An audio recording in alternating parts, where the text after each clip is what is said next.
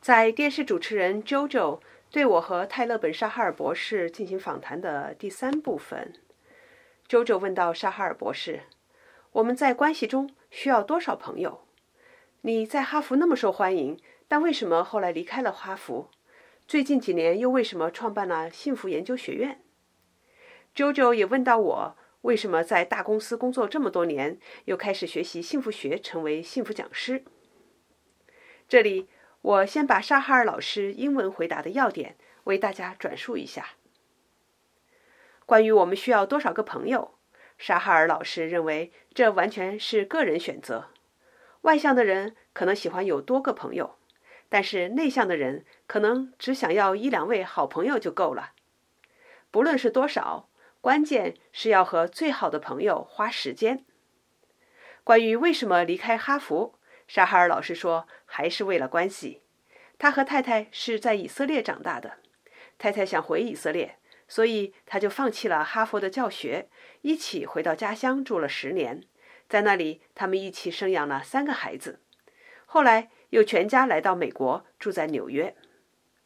关于为什么创立幸福研究学院，沙哈尔老师说有两个目的：一个是帮助学员更幸福，另一个呢？”是帮助学员成为讲师，去帮助更多的人生活得更幸福。当一个人感到更幸福，他就能够更快乐、更有创造力，能够更好的产出，并且有更好的人际关系、更健康的身体。同时，这些又反过来能够让他感到更幸福。这是一个正向的螺旋。那怎样才能更有创造力呢？沙哈尔老师说：“一是要给自己留出时间。”二是要学习，带着好奇心，广泛的学习多领域知识，我们就能够激发和释放出自己的创造力。好，那就请继续收听我们的对话吧。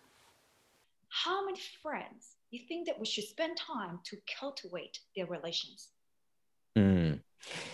You know, th- this is a, a, a very personal question because uh, different people enjoy different uh, amount of friends. You know, there are the people who are extroverts who love having many friends around. There are people who are more introverts and they just want one or two friends. The key, though, is that whether we have, you know, 10 or, or two, to invest time in them. And here is the thing 1,000 friends on social media are no substitute for that one best friend. In other words, we need to invest in friends, we need the time. And for that, sometimes less can mean more. Wow, this is very, very good. So, your classes is the most popular. Then why you left Harvard University?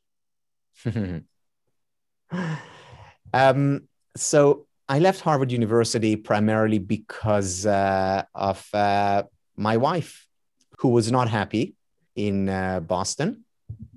And uh, she wanted to go back home to Israel, which is where we're from. So we went back to Israel and we spent uh, uh 10 years there. We had three children. And, um, and then with our children, we came back uh, to New York. And in New York, I joined uh, Columbia University. I know that after that, you start a academy. Tell me more about that. Yes. So what um what I recently co-founded was the Happiness Studies Academy. And the Happiness Studies Academy basically has two objectives. One is to help our students become happier. Two is to help them help others become happier. Now, why is that so important? First of all, because we all want to be happy or happier. We all want our loved ones, people we care about, to be happier. So that's important. Beyond that, though, what we also know is that when we increase levels of happiness, what we are also doing is helping people become more creative, more innovative, more productive. We also help people become, uh, enjoy better relationships, whether professional or personal. We also contribute to people's health because if you increase levels of happiness, you actually become healthier.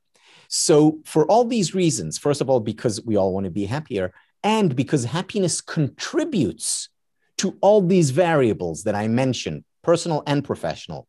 That's why we think it's so important to uh, introduce the science of happiness, evidence based interventions that can help us increase levels of well being.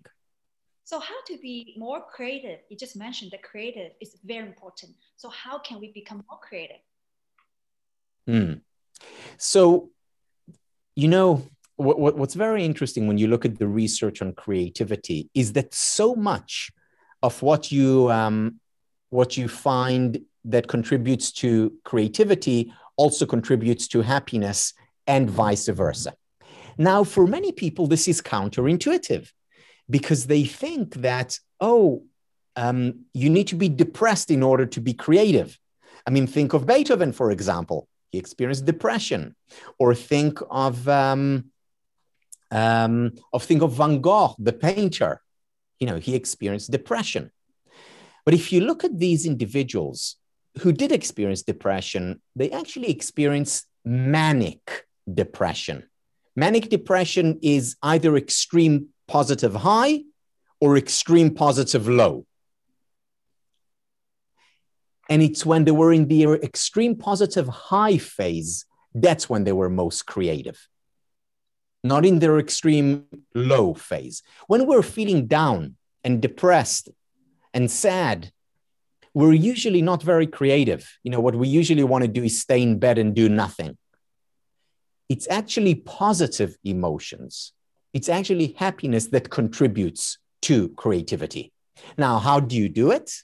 One of the ways, as I mentioned earlier, is to take time aside, to give ourselves space. It's no coincidence that we come up with uh, our best ideas often when we're in the in the shower or when we're just walking or when we're doing nothing because creativity is contingent on depends on space that's when we create.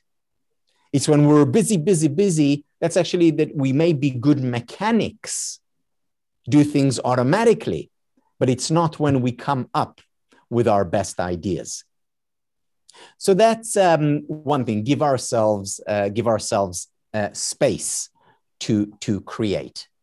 The second thing is to learn and to learn different things. You know, I talked about curiosity and learning as being important for happiness it's extremely important for creativity. Why? Because we come up with our best ideas when we learn new things.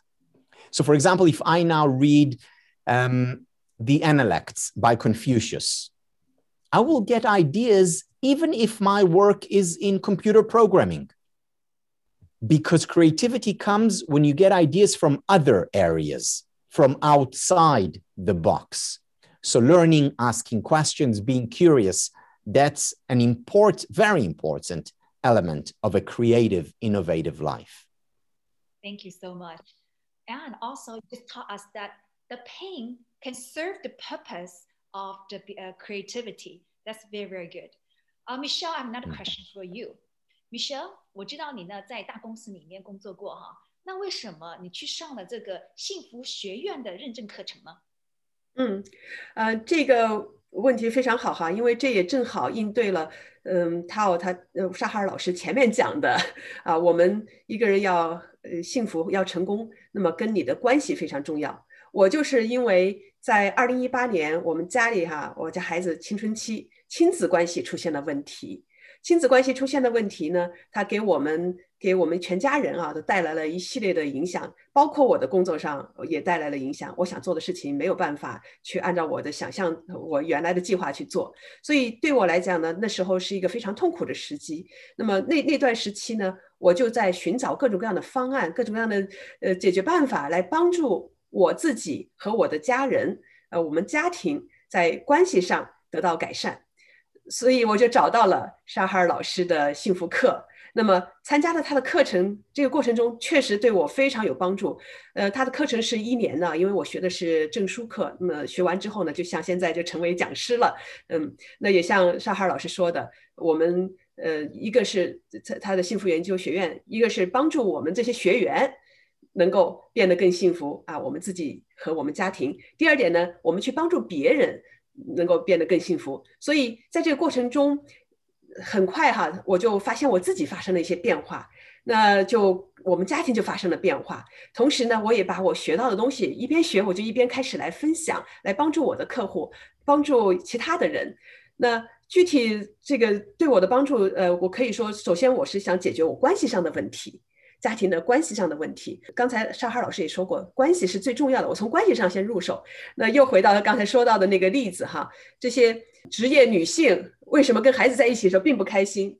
我当时我一边听沙哈老师讲，我一边在点头啊，确实，那就是说说我呢，呃，因为我很忙很忙。那么我们家孩子到了青春期，他其实非常有呃这个自我意识了，他希望得到的是家长的认可和你给你要给他一定的，就是沙哈老师说的 space，对吧？你要给他一定的空间，给他一定的时间，但是。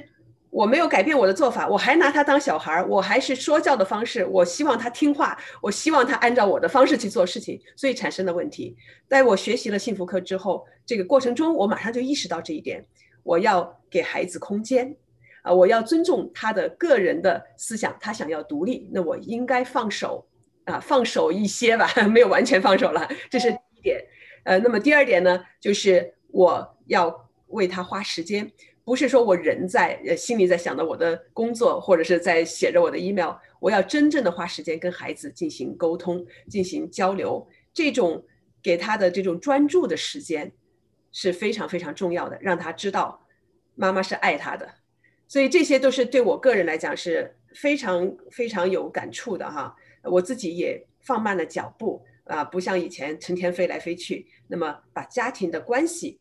啊，和亲子关系作为一个 high priority，就是作为一个优先的事情，呃，对我来讲，在那段时间进行了很多的努力啊，确实家庭关系得到了一定的改善，亲子关系哈，我现在可以说，呃，我觉得比以前幸福很多。那么这个又注入了我的工作上，我带来的能量哈，我而且在我帮助其他的人的这个过程中，并且成为了幸福讲师啊，通过传播幸福学的知识和方法。带领很多人去帮助很多人来改变他们的生活，来让他们生活的更幸福。